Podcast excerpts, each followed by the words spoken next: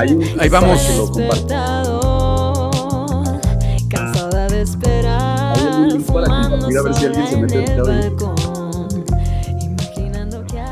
Seguimos con más aquí en Trion Live. Son las 11 de la mañana con 8 minutos. Y me da mucho gusto, mucho gusto presentar en este espacio a mi querido amigo que es productor, que es músico, Zain Cervantes. ¿Cómo estás, Zain? Bienvenido. ¿Qué tal, Luis? Muy bien, muchas gracias. Aquí, ya sabes, madrugando. Hace mucho que, hace mucho que no, que no nos comunicábamos. Andabas muy perdido. ¿Estabas aquí en León? Sí, justamente acá en León. O sea, bueno, sí, ya, ya tiene rato que no cotorreamos. ¿Te acuerdas que antes andábamos Sí. bien activos ahí con Muy activos. y todo el rollo? Hubo un buen rato ahí que no, no estuve produciendo música y apenas ahorita, fíjate, y, y buena excusa para otra vez eh, platicarme. Fíjate que el- hace, hace un par de días me encontré con este, este video que grabaron en tu estudio eh, con, esta, con esta chica que se llama Julia. ¿Julia o Julia? Julia, más bien. Julia, ah, ok. Julia, este, está muy bueno, es lo que estamos escuchando de fondo, platícanos. Sí, fíjate que yo conocí a Julia hace no mucho, menos de un año. Este, justamente que ella estaba buscando un estudio para producir y coincidí. Teníamos gustos muy similares. Ella es- va muy por el rollo del RB, del soul. Sí, sí, sí. Y también me gusta hace muchos años, he hecho música de ese tipo. Y empezamos a trabajar en el estudio. Justamente esta canción que grabamos que se llama Buenos Aires, ah, nos hizo mucho sentido, ¿no? Porque, bueno, ella es, es de Argentina, ella es de Buenos Aires. Ujú. Entonces ella me enseñó a esta artista, yo no la conocía, que se llama Nati Peluso, Ujú. este, y trae totalmente la onda, o sea, es una artista que hace desde soul, funk, hip hop, hasta salsa, eh, entonces, y justamente ahorita le están dando como mucho punch, que me da gusto, eh, me parece que tiene mucho talento, y coincidimos, entonces ella me enseñaba a esta artista y le dije, oye, está súper, súper buena su, su música, Y esta canción en particular que se llama Buenos Aires, ya sabes, por todo el tema de dónde viene Julia y así, Ujú. vamos a hacerle una versión. Y ahí nos armamos en el estudio con el buen Paulo eh, en el bajo y Oscar Negrete, que es un, también un muy buen amigo ahí en la trompeta. Y listo, ahí en el Metatone nos armamos esta versión y es lo que, lo que subimos. Supongo que esta, esta versión salió, se grabó ahora en la pandemia o ya la tenían grabada previamente. Justamente en la pandemia, o sea, bueno, eh, fuese la idea, o sea, como de hacer un streaming, luego un y en vivo o grabarlo, entonces fue, fue como está la, idea que se Mm.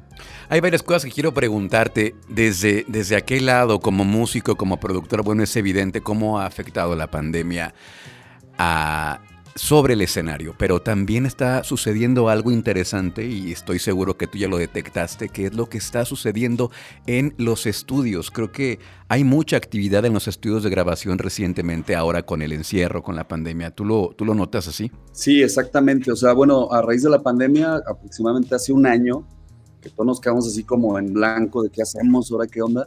Justamente fue cuando empecé a armar este lugar que se llama Metatón, Metatone, este, porque bueno, hay tiempo de sobra y, lo- y todo este rollo. Y yo siempre he producido, ¿no? Y, aproximadamente unos 15 años produciendo Sí. de hecho, y justamente en la pandemia fue como de eh, volver a lo que realmente haces, ¿no? Luego muchos nos quedamos este, sin, sin chambas, sin actividades. Entonces retomé el, el tema de la producción y yo pensé que iba a ser algo como muy personal y me di cuenta que muchos músicos o la mayoría que, que se dedican al rollo creativo como composición, música original, también estaban buscando eso, o sea, como de, ok, ahora sí hay tiempo para Sí. hacer lo que queremos ser, porque luego por la chamba o justamente por los shows, había tiempo para producir y componer. Y ahora como que hubo un boom. Sí, eh, yo creo que la vida dijo, ¿querían tiempo? Bueno, pues ahí les va un tiempo para que produzcan. Oye, y, a, nivel, a nivel general, desde tú como músico y como productor, ¿cómo, ¿cómo ves la industria de la música en este 2021? ¿Cuál es, si hubiera que hacer como una especie de radiografía, un análisis general? Obviamente la música ha cambiado en los últimos 15 años, pero eh, ¿cuál sería tu punto de vista de cómo ves la música como industria en general?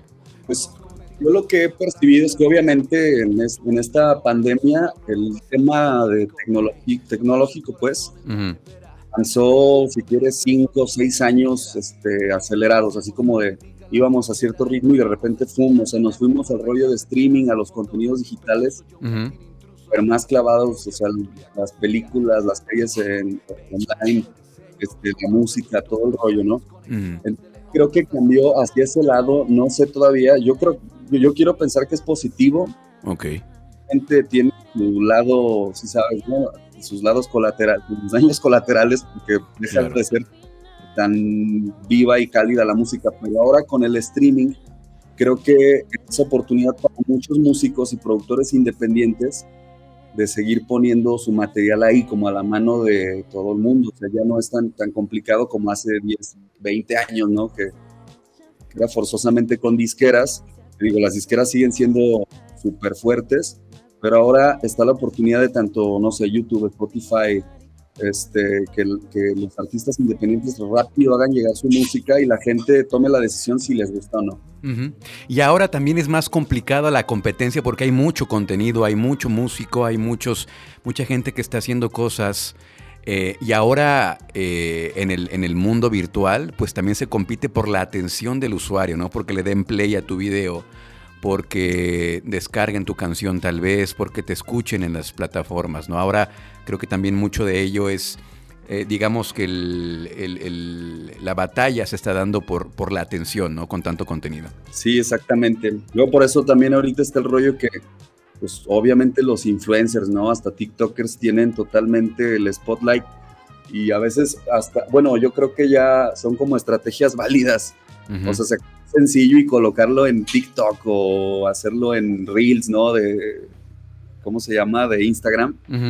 O sea, van cambiando pues las estrategias. Sí, Antes era totalmente, ¿te acuerdas? En MySpace sí, sí, sí. hay, hay medios que pues van quedando obsoletos y ahora es como irse actualizando qué es lo nuevo, dónde está la atención y tratar de llegarle como a la gente por ese lado. Seguramente aquí en León mucha gente te ubica por eh, ser eh, uno de los integrantes de la banda Robot Junkie Paradise. Que también hace unos, unos, unos años anduvieron muy activos en diferentes bares, tocando acá, haciendo colaboraciones con, con Gil Cerezo. eh, eh, ¿Y ahora qué, en, qué, en qué momento está Robot Junkie Paradise? ¿Qué, qué ha sucedido con el proyecto? Fíjate que el grupo justamente lleva un tiempo inactivo. Ajá. Justamente en el año pasado, en 2020, nos reunimos para hacer un show en el Foro Paruno y estuvo súper chido, se- ya sabes, así, y toda la energía positiva y todo este rollo. Pero justamente con el tema de la pandemia, como que volvimos a estar en pausa. Se replegaron. Ahora, justo hemos estado platicando así de que, ¿qué onda? Oye, eh, como se vaya reactivando, pues hay que entrar otra vez a festivales y este tema. Entonces ahí sigue el proyecto Ajá. con los, los buenos Robot Junkie Paradise, ahí con el Tito y toda la banda. Saludos a Tito. Oye, por cierto, también te quería preguntar algo. La ahora eh, creo que los artistas, los músicos han optado por dar su música en pequeñas dosis. Digo, el, el- el LP, eh, el álbum completo sigue, sigue existiendo, pero creo que ahora, eh, y es el caso de Robot Junkie Paradise, sueltan nada más un sencillo o tal vez un, un EP. Eh, ¿Ustedes lo siguen manejando de esa manera? Sí, así es. Fíjate que mm, el tema con un LP o un disco, ya sea de 8, 10 o inclusive hasta más canciones, es que te lleva obviamente más tiempo eh, producirlo, viendo de tus medios, ¿no? Porque hay quienes tienen productores, compositores este, y lana infinita, Sí. pero de manera independiente sí es como un trabajo muy personal, inversión de nuestro propio dinero y todo el rollo. Entonces lleva un poco más de tiempo y, y a veces justamente por lo que comentabas de que como ahora los contenidos y los artistas están subiendo material cada semana, o sea, hay dos mil canciones nuevas cada semana, eh, a veces no se le da la atención a todos los temas me explico. Que sacas 10 temas y a lo mejor la gente le puso atención a 3 y luego ya a los 3 meses ya necesitan más material. Entonces yo creo que a lo mejor es bueno como que tanto trabajar en álbumes como de repente en los inters sacar algunos sencillos justamente para mantener ese, ese Exacto. contenido. Exacto, día, como ¿no? para tener, para, para tener al público, a los fans ahí atentos, ¿no? Porque siempre queremos más, aunque sea un sencillo, aunque sea un EP, y ya cuando venga el plato fuerte, que ya es eh, el álbum completo, bueno, pues qué maravilla. Pero, pero creo que por ahí va, ¿no? Hay que estar como presentes y, y dándole estas pequeñas dosis de música al público. Esto que estamos escuchando suena bastante bien, Zain. Esto se llama T para tres. Vamos a escuchar un pedacito. Sí.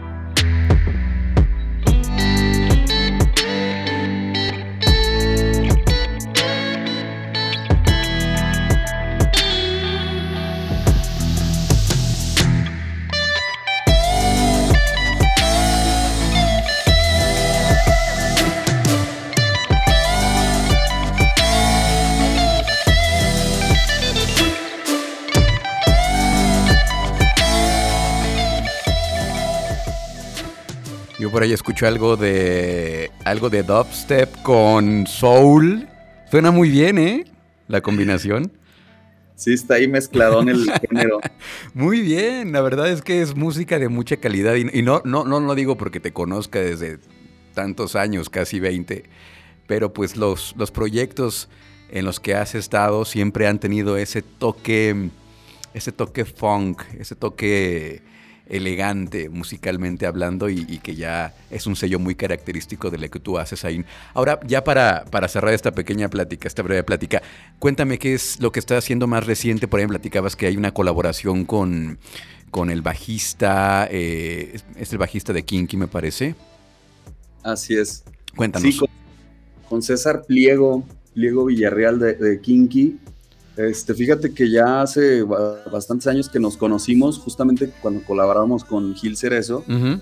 y había como esa intención de hacer algo, si sabes, de que, ¿qué onda? ¿Cuándo hacemos algo? ¿Me grabamos o qué? Y, y, pues no se había dado la oportunidad, como que cada quien en lo suyo, ¿no? Obviamente, pues Kinky siempre ha estado muy activo. Ujú. Y ahora que empecé a hacer este, este rollo de mi proyecto solista, ya como Zain Cervantes, este, ya tenía unos temas ahí, me acerqué con él, escribí y pues, le latió la idea. Y justamente re- eh, grabamos una canción que se llama Sonámbulo. Ujú.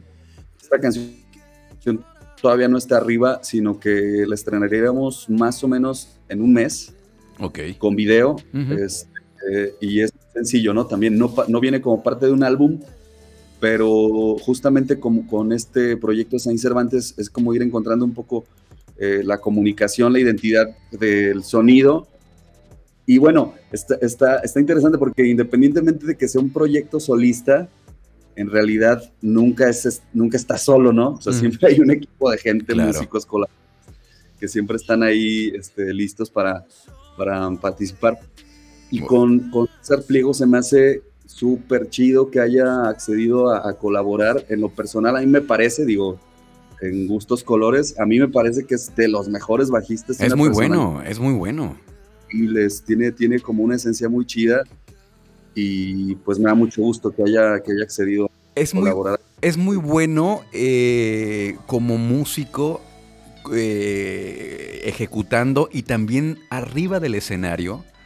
Tiene mucha fuerza, su, su- su presencia tiene mucha fuerza, porque ahí se, eh, se comparten, digamos, la atención con Gil Cerezo cuando están presentándose en vivo.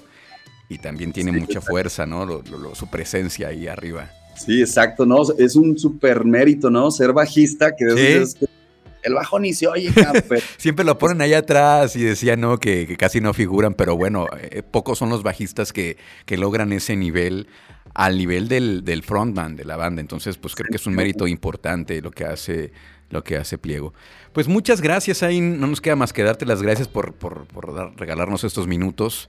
Desearte pues que, que venga todo, que siga el, el éxito en tu carrera como productor, como músico y esperemos que pronto, pronto ya podamos verte a ti, a los Robot Junkie, a cualquiera de tus proyectos ya en vivo. no, al contrario, Luis, te agradezco a ti por la invitación y el espacio. Y este, y sí, ojalá que ya pronto nos podamos ver, digo, conforme se vaya activando todo este rollo, al parecer va por buen camino, Sí. esperemos que ya no retroceda y exactamente ya empezar a tener shows en vivo, con los proyectos, también por ahí con, con los artistas que estoy produciendo en el sello. Estamos planeando hacer algunos shows en vivo con Julia, con otra chica que se llama La Shay, este, con los Robot Junkie, con Saint Cervantes, para que haya más movimiento, ¿no? Muchas gracias, Ain. Te mando un abrazo y mucho éxito. Cuídate mucho. Igualmente, Luis, un abrazo. Escucha, escucha, Trión, sé diferente.